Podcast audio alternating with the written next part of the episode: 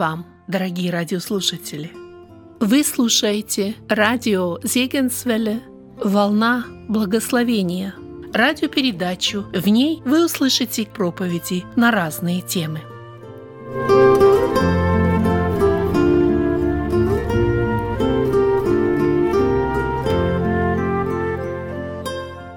Я хочу тоже напомнить из слова сегодня и хочу пригласить вместе со мною открыть второе послание к Коринфянам апостола Павла. Мы будем читать стихи, записанные в четвертой главе этого послания. Второе послание к Коринфянам апостола Павла, четвертая глава с 16 стиха. Апостол Павел пишет, «Посему мы не унываем, но если внешний наш человек и тлеет, то внутренний со дня на день обновляется. Ибо кратковременное легкое страдание наше производит в безмерном преизбытке вечную славу, когда мы смотрим не на видимое, но на невидимое. Ибо видимое временно, а невидимое вечно. Я думаю, что все мы знаем, что люди в основном делятся на две категории. Это оптимисты и пессимисты. Наверное, вы ожидали, что я скажу это будут верующие и неверующие. Но, на мой взгляд, это почти одно и то же. Хотя я тоже встречал, как и вы, наверное, тех верующих, которые являются пессимистами. Сегодня тоже у нас было несколько песен, в которых мы вспоминали то, что мы не успели сделать в прошлом году. Мы с вами смотрели на это в минорном тоне. Уже не вернуть этих возможностей назад – нет возможности пролистнуть книгу времени назад. Вот как обычная книга, мы можем вернуться и посмотреть, что же я пропустил, что я там не дочитал, а вот здесь в книге времени такой возможности нет. И тем не менее, сегодня я хотел бы говорить об оптимизме, о надежде, я хотел бы говорить о том, что каждый верующий – это оптимист, причем неисправимый, не просто по типу характера, не просто потому, что он родился таким, знаете, иногда говорят, что это психологическое явление, и вот оно или присутствует в человеке, оно там наследственное, как, как-то вот оно там э, собирается в нем, но я убежден, что настоящий христианин – это неисправимый оптимист.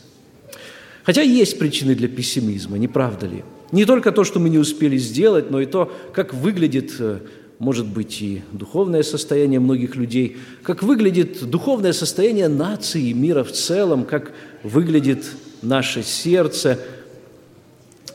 Знаете, еще в детстве я смотрел на Новый год как на некий таинственный праздник, который позволяет провести ночь Единственная ночь, которая была у меня, когда я мог не опасаться, что ко мне придет папа или мама и скажут мне, а теперь ты обязательно должен лечь спать. Была та ночь, которую можно было провести так, как ты хотел. И это было довольно интересно. В новогоднюю ночь и вправду ждешь чего-то необычного, чего-то нового. А недаром это был Новый год. Сейчас уже с годами приходит это ощущение, что да, в принципе, ведь это еще один день, и это, это человеками, людьми придуманный такой вот рубеж, который нужно пройти, рубеж временный, времени, установленный людьми. И, наверное, только те, кто еще молод, они все еще думают о новых возможностях, о том, что Новый год какие будут у него тенденции, какие возможности он принесет с собой. Может быть, это будет улучшение быта или приобретение новых вещей. У кого-то это будет повышение зарплаты и так далее.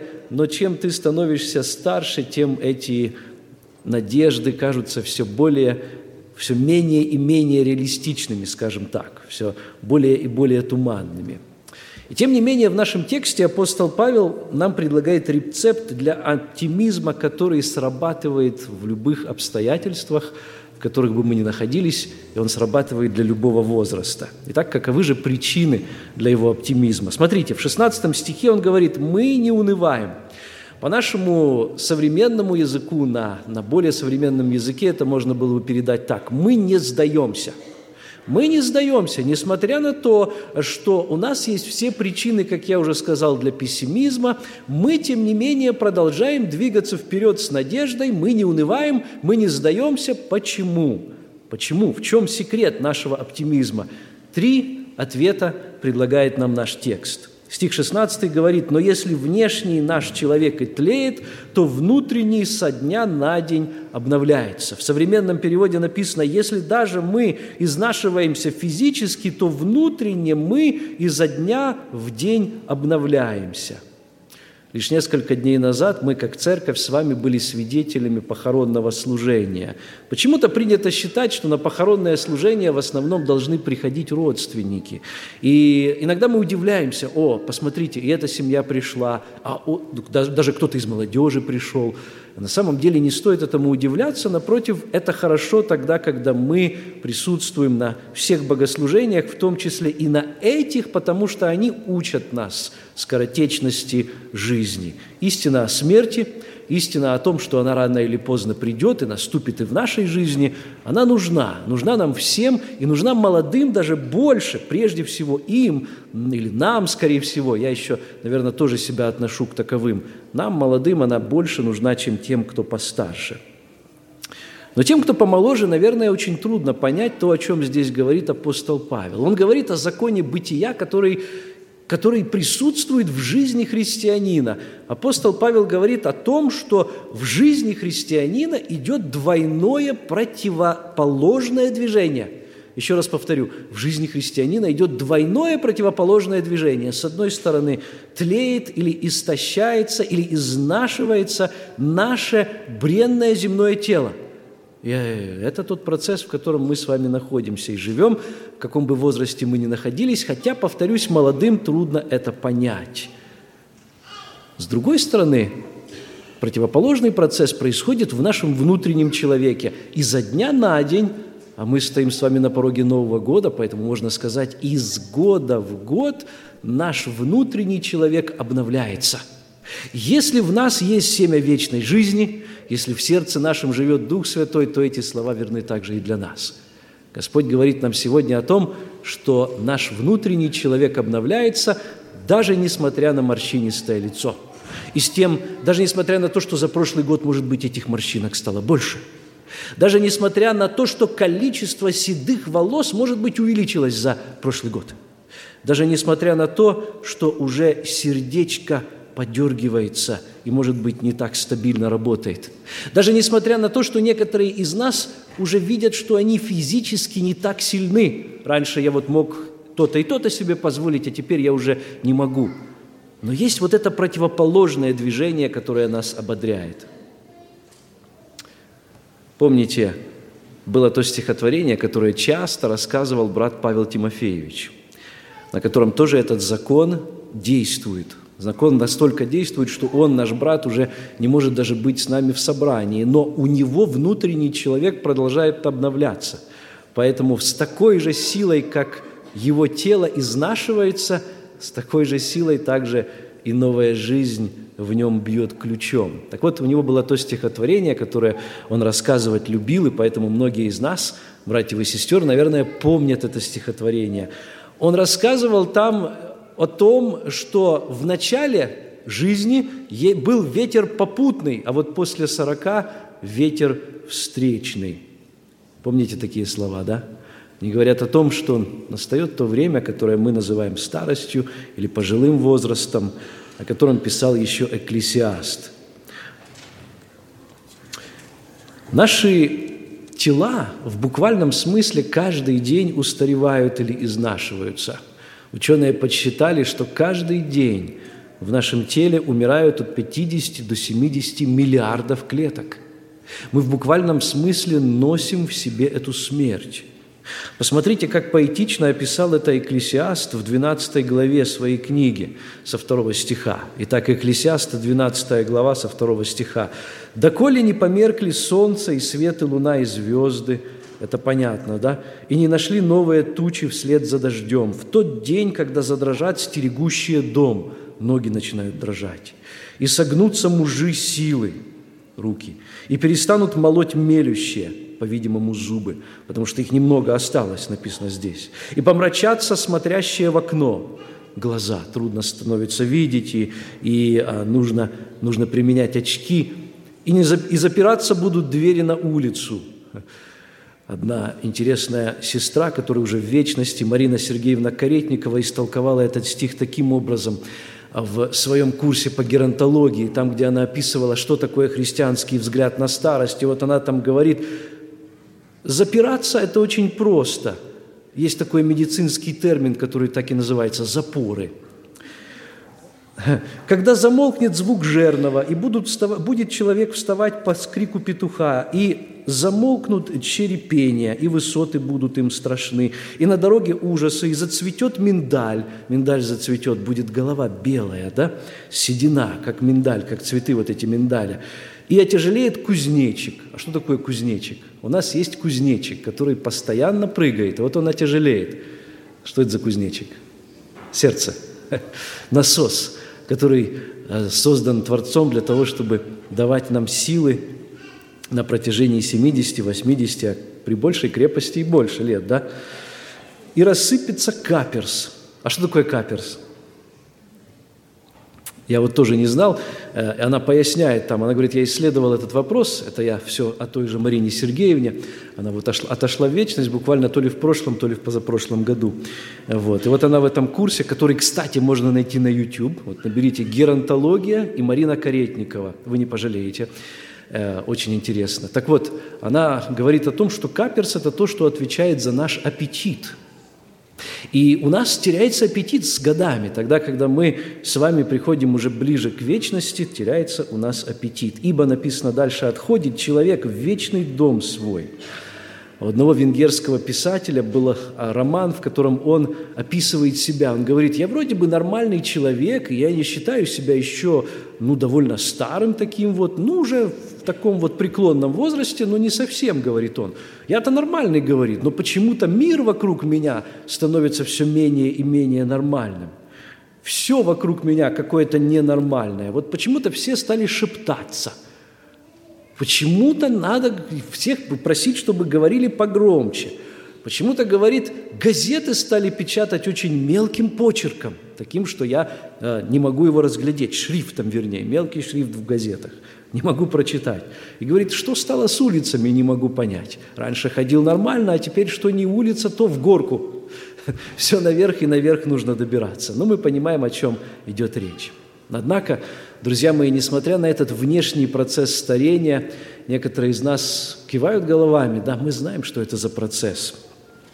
Это внешний процесс. Есть нечто, что Бог делает в душе или в духе каждого из нас. Он нас обновляет. Это Его желание. И поэтому Он и дает нам эти вехи на пути для того, чтобы мы остановились и посмотрели, каким образом это происходит. Потому что, понимаете, когда мы говорим о чем-то новом, ну о чем мы говорим о новом? Нет же ничего нового, да, вот под солнцем, мы же это знаем. Здесь вот э, я э, готовился к этому собранию и посмотрел так, думаю, в интернете посмотрю, какие тенденции, мне еще несколько имейлов даже пришло от христианских организаций, что было нового в 2016 году, какие тенденции будут в 2017 году. Я так посмотрел, довольно интересно все. А потом я подумал, а что из этого достойно того, чтобы об этом даже сказать собранию? Я не нашел ни одного. Друзья, я не нашел ни одного, потому что проходит мир и проходит все, что внутри него. Это все новое, лишь только с лейбочкой, что оно новое. Знаете, как иногда заходишь в магазин, и там написано, что это новый порошок. Ты к нему подходишь, это тот же порошок, только в него добавили что-нибудь, да? его чуть-чуть обновили. В него добавили 15% и просят, чтобы ты его купил за ту же самую цену, что и предыдущее количество. Ну, просто больше такую коробочку сделали. Вот тебе и все новое. Ничего нового как такового нет. Но есть нечто по-настоящему новое. Это то, что Господь нам предлагает. Та работа, тот труд, который Он совершает в нашем сердце. Он нас обновляет. И получается два действия – два противодействия, в противоположном направлении движущихся. Мы живем, говорит Господь, и мы умираем в то же время. Да?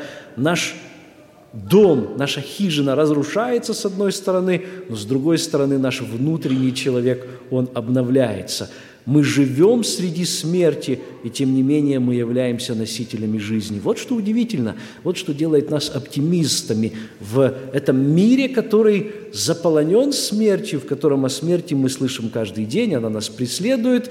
и она приходит к нам нежданно, негаданно и незванно, мы островки жизни, потому что тот, кто в Иисусе Христе, тот уже перешел от смерти в жизнь. Именно поэтому никто и ничто никогда не могли сломить вот этого оптимизма апостола Павла. Помните, как в другом месте он описывает, сколько ему пришлось пережить и гонений, и страданий, и по 39 ударов, по крайней мере, три раза он получил до 40 без одного. Да? Но что бы ни случилось, апостол Павел говорит, что бы ни случилось, он не унывает. Он говорит, у меня есть причина для оптимизма. Я смотрю вперед с надеждой.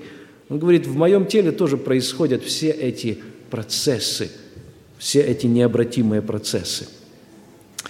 Друзья мои, я хотел бы сегодня, чтобы мы посмотрели на себя, каждый. В нашем теле и в нашей жизни это происходит или нет. Мы тоже будем оптимистами, если у нас будет происходить этот закон. По мере того, как наш внешний человек тлеет, этого не остановить, это будет происходить так или иначе – но внутренне, если мы со Христом, со дня на день Он хочет обновляться. И более того, чем больше происходит одно, тем больше должно происходить и другое.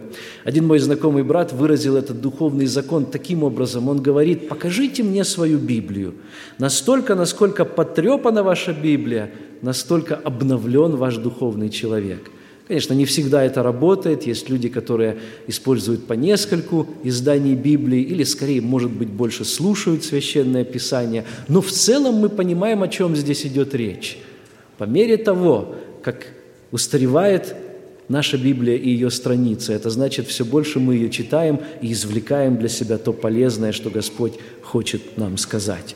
Каждый день мы узнаем о Господе, о Его Слове все больше и больше. Мы общаемся друг с другом все больше и больше и приближаемся к Нему. Итак, первая причина нашего оптимизма, потому что мы островки жизни в этом насыщенном смертью мире. Мы будем жить вечно, и мы будем жить вечно с Господом. И сколько бы лет не было впереди, или когда бы они ни закончились, все равно, если мы имеем залог Святого Духа, верны Господу, идем с Ним, у нас есть надежда вечной жизни, и мы водворимся в вечном доме вместе с Ним. Апостол Павел продолжает эту мысль. Мы возвращаемся в четвертую главу второго послания к Коринфянам. В 17 стихе мы читаем «Ибо кратковременное легкое страдание наше производит в безмерном преизбытке вечную славу». То есть мы ожидаем после этих страданий, этого мира, в котором мы пребываем сегодня, мы ожидаем вечной славы. Друзья мои, заметьте, как характеризуются здесь вот эти страдания. Написано, что они легкие и кратковременные. Но каждый из нас знает, что это не так.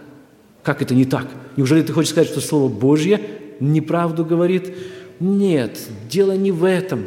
Дело в том, что мы все с вами знаем, что есть те, кто страдают и страдают очень сильно – Страдают отцы и матери, оставленные своими детьми, или те, у кого дети еще не пришли к Господу. Страдают больные от физических болей, которые пронизывают их тело. Страдают те, которых предали их друзья, знакомые или даже собственные родственники. Страдают одинокие от того, что не с кем проводить то время, которое здесь остается на земле. Страдают пожилые и молодые, и категории страдающих людей можно продолжать. Жизнь действительно скоротечна. Наша жизнь тоже скоротечна, и она может прерваться в любой момент. Мы не знаем, что с нами случится завтра. Я даже с опаской говорю о будущем годе, потому что мы не знаем, даст ли Господь нам его. Хотя вроде бы остаются считанные не то, чтобы даже часы, а минуты до конца этого года, а уверенности у меня нет – и не потому, что я такой неверующий, потому что все в руках Господа. Это Он нам дает это время. Даст Он нам прожить до следующего 2017 года и встретить Его. Слава Богу. Не даст, тоже слава Богу, но все это в руках Его. Жизнь действительно скоротечна. Не так давно у меня состоялся телефонный разговор с одним из моих друзей в Украине, а он мне рассказал о другом знакомом. «Помнишь, — говорит вот этот брат, — да, вот высокий такой, да-да, вот именно он. Он стал мне рассказывать об этом брате. И знаете, когда о ком-то узнаешь, о ком ты давно не слышал, у тебя как бы аппетит такой разгорается. Ты думаешь, о, интересно, а что еще в его жизни происходило? Я узнаю вдруг о том, что у него была невеста, что они собирались вступить в брак. Из каких вот э, они церквей там выходили и так далее. И вдруг меня ошарашивает тот брат, с которым я веду беседу по телефону, такой новостью.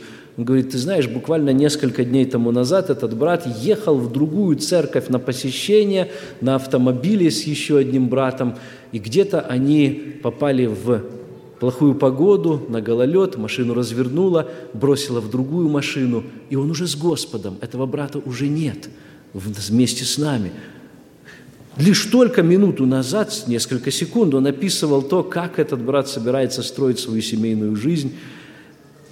Тот говорит, этот брат, я, говорит, про, прочитывал свои сообщения и вижу, что у меня там от этого брата есть сообщение, даже еще не прочитанное, представляете? А этот брат уже находится в вечности. Вы знаете, мы не знаем, когда Господь призовет нас к себе.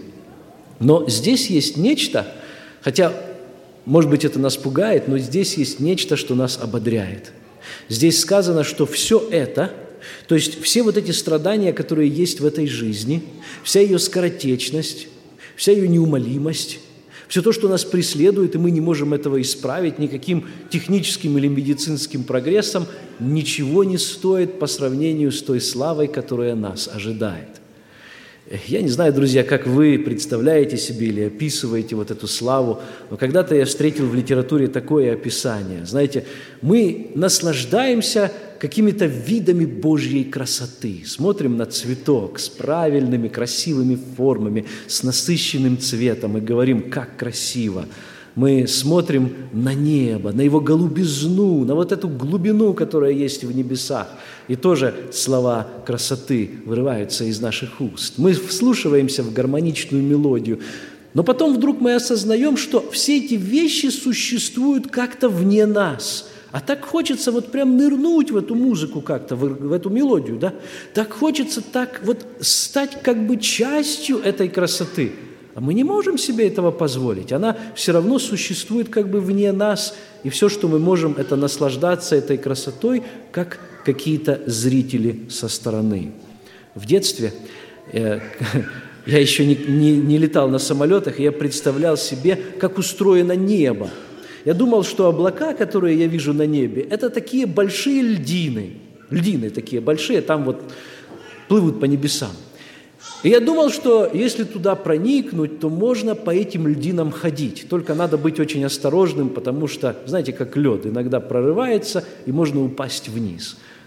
Каково же было мое удивление, когда впервые я попал в самолет, и вот, наконец, наш самолет впервые взмыл в облака. Может быть, вы тоже помните, как это было с вами впервые. И я увидел, насколько чудесны они и величественны.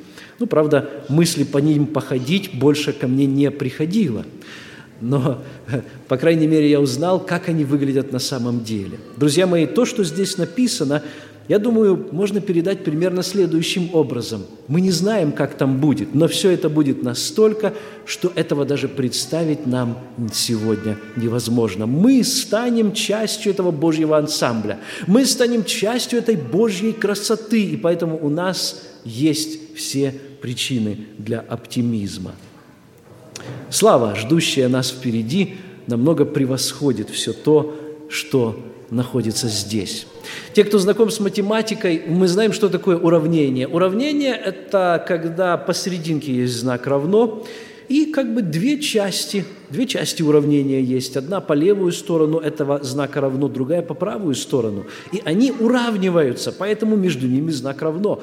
Можно сказать, что они на весах лежат. Апостол Павел приводит нам это уравнение. Он говорит, вспомните все похороны, которые вы прошли за собственную жизнь. Посчитайте все слезы ваши и всех матерей, всех детей, и вообще всех людей в этом мире. Посчитайте все те страдания, которым поставлены памятники и которые забыты среди людей, которых невозможно даже вспомнить. Вспомните всех тех, которые забыты и одиноки, всех тех, которые не посчитаны, всех тех, слезы которых не утерты. И все это огромнейшая масса страданий, и все это ложится на одну чашечку этих весов. Это одна часть этого уравнения. А потом, говорит апостол Павел, вспомните теперь Сына Божьего, пришедшего для того, чтобы пострадать за нас и для того, чтобы воскреснуть. А потом вспомните также Духа Святого, который приходит для того, чтобы вселиться в нас, для того, чтобы жить в нас, для того, чтобы ввести нас к новой жизни – Вспомните Слово Божье и Его чудесные обетования, которые дают нам эту жизнь. Вспомните чудо жизни Божьей, рождения нового и развития духовного словом, все те благословения, которые мы имеем в Господе. И вот эта чаша весов, вторая, представьте себе, она не просто уравняет первую. Апостол Павел здесь говорит, нет, она будет намного больше. Она в безмерном преизбытке, говорит апостол Павел – она настолько больше перевесит и пересилит вот эту первую чашу, что все это забудется. Сегодня нам это трудно понять. Сегодня только тот, кто живет верой и мыслит верой, может это увидеть в этом поглощенном грехом, развратом и, и трудностями, и испытаниями вот этом мире. Но тем не менее, это для нас огромнейшая причина для оптимизма. В безмерном преизбытке, говорит апостол Павел, будет эта слава. Безмерный преизбыток. Что это такое? Я недавно прочитал такую заметку о том, что э, одна мексиканская семья решила пригласить на свою вечеринку своих друзей – и выставили на социальных сетях это приглашение. На видео записал отец приглашение для того, чтобы пришли все знакомые и друзья посетить его 15-летнюю дочь. 15 лет у них праздник, ну вот девочка уже входит в такой возраст, и они устраивают такой праздник. Он пригласил всех, так и сказал в видео, приглашаю всех. Это видео стало распространяться по стране. Вначале их фотограф э, опубликовал его у себя на, на Фейсбуке, потом другой человек, третий и так далее. И так десятками, потом сотнями, потом тысячами. Они об этом узнали только тогда, когда пришел праздник – когда они вдруг увидели несколько тысяч человек, которые пришли на, на эту вечеринку, которую они готовили, возможно, для нескольких десятков. Ну, может быть, на худой конец сотня другая. И вот там есть фотография этой девочки, которая уже, ну, и рада, и не рада, что пришли к ней столько много людей. В безмерном преизбытке эти люди пришли. Друзья, то, что ожидает нас, будет в безмерном преизбытке. Поэтому у нас есть огромная причина для оптимизма. Еще один год, и хотя кто-то постарел, кто-то, может быть, уже перестал годы считать, кому-то уже неудобен этот вопрос. Знаете, такой вопрос задают, сколько тебе лет? Я иногда отшучиваюсь, говорю, так они быстро бегут, что трудно сосчитать. Я сам не помню, да? Вот. А есть и люди, которым даже он неприятен, потому что он напоминает им о том неизбежном законе старения, о котором мы говорили. Но, друзья мои, пусть это напоминает нам о встрече со Христом, о законе обновления, о той славе, которая нас ждет. И последняя причина – Куда обращен наш взгляд? Мы находимся в 18 стихе, 4 глава, 18 стих. Апостол Павел, второе послание к Коринфянам пишет, «Когда мы смотрим не на видимое, но на невидимое, ибо видимое временно, а невидимое вечно». Вы заметили, что мы, как правило, видим то, что мы хотим увидеть. Вот есть у нас такая особенность. Есть люди, которые очень любят кофе. И они любят те места, в которых оно продается. Вот едут по улице, и у них как-то вот глаза так расположены, что они видят там, где находятся самые отдаленные магазины Starbucks. Тот человек, для которого это неинтересно, он их не увидит. Он тоже проедет по этой улице, он даже не заметит, что они там расположены. Я наблюдал за своими детьми. Однажды мы зашли на заправочную станцию, и я удивился тому ассортименту конфет, которые там были. И как дети могли это все обнаружить? Я даже не знал, что они все это продают. Ну, просто надо знать, где искать, правда? Надо знать, что и куда нужно смотреть, и куда обращать свой взгляд. Так вот, в духовном смысле, друзья мои, этот закон работает таким же образом. То же самое происходит в духовном смысле. Куда мы смотрим, туда, куда обращен наш духовный взгляд, на что мы обращаем наше внимание, то мы и видим. Если мы обращаем внимание на недостатки, если сами мы настраиваем свое сердце таким образом, что все вокруг плохо, то, конечно, мы не станем с вами оптимистами. Но если мы смотрим на Слово Божье, на то, что Господь делает в нашей жизни и в жизни людей вокруг нас, если мы верим в Него, то даже несмотря на то, что да, любовь охладевает. Да, с каждым годом становится все меньше возможностей проповедовать из-за гонений, в особенности во многих странах этого мира, правда? И, может быть, мы найдем и другие причины для пессимизма, но причин для оптимизма намного больше. Апостол Павел говорит, куда ты смотришь, то ты и будешь видеть. Когда мы смотрим на какую-то вещь, мы видим только ее на поверхности. Но достаточно взять какой-нибудь специальный прибор. Вот я, как слабовидящий, пользуюсь разными увеличительными стеклами. У меня есть такая вещь в доме стоит – она увеличивает очень, во много-много раз. Знакомые, которые приходят в мой дом, любят ее использовать для того, чтобы исследовать там разных мелких жучков, паучков. Вот, берут их и под этот, ну, он почти как микроскоп. Ну, а в микроскопе еще больше увеличения, знаете. Там можно и микробов разных увидеть. Там в своем компоте можно такой жизнь, жизненный мир увидеть, правда? Интересный, о котором мы даже и не подозревали.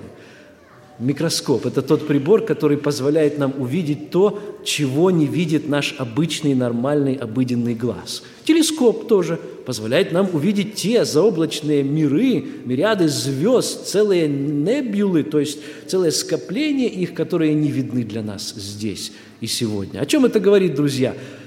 Говорит о том, что нам нужны очки веры. Только они помогут нам увидеть то, о чем здесь говорит апостол Павел, увидеть невидимое.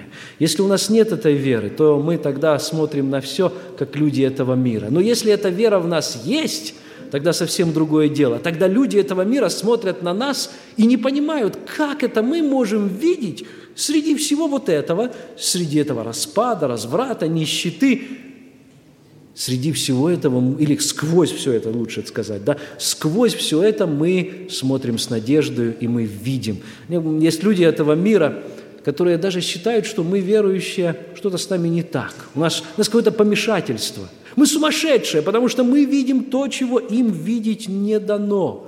Оно так и есть, друзья. Наше духовное зрение открылось тогда, когда мы встретились с Иисусом Христом. Знаете, как мы поем «О благодать, спасен тобой, я из пучины бед, был мертвый, чудом стал живой, был слеп и вижу свет». Наше духовное зрение открылось. Время – это всего лишь те рельсы, которые несут нас вперед. Назад дороги нет, только вперед. Нет возможности вернуться нам, кроме нашей памяти. Нет у нас другой возможности пролистнуть эту книгу времени назад. Мы мчимся вперед, движется поезд веры наш вперед. Ближе дом в одном из псалмов, мы сегодня его, кажется, еще не пели, может быть, споете уже там за новогодним столом дома. Ближе встреча с кем? С Отцом. Вот что.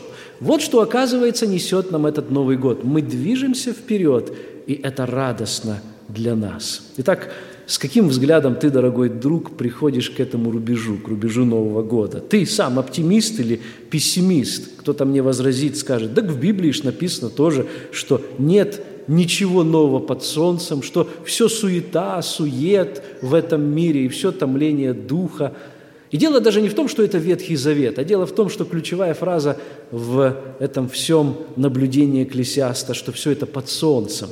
Действительно, если будешь смотреть сюда вниз, ничего хорошего не увидишь, а подними свой взгляд туда, к небесам, вспомни о Творце, и ты действительно увидишь чудеса. Взгляд очень многое меняет.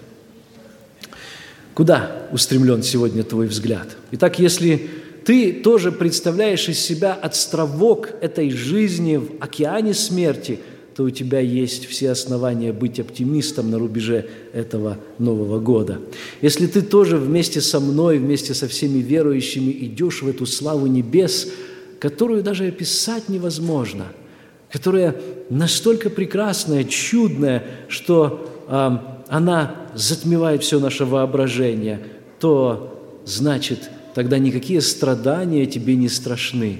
Помните, как апостол Павел говорил? Он говорил, я даже не знаю, что избрать, остаться ли здесь или разрешиться и быть со Христом. Он был готов идти в Иерусалим на страдания, на испытания, на то, чтобы его снова терзали и даже истязали. Потому что даже, даже если ему смерть причинят, ну и что? Все равно победит в конце концов Господь. И вот мы с вами должны быть этими оптимистами, верующими людьми. И, наконец, последнее – это то, что мы, устремляясь вперед, смотря в небеса, должны помнить о том, что Господь нас ждет впереди. Если мы со Христом здесь, то значит мы и там вместе с Ним прибудем. И ничто нам не страшно. И Он встретит нас впереди. Идти вот с новым упованием, с новыми благословениями, а самое главное – с новым человеком, с человеком обновленного духа. Это мое пожелание для каждого из нас, братья и сестры. Аминь. Помолимся.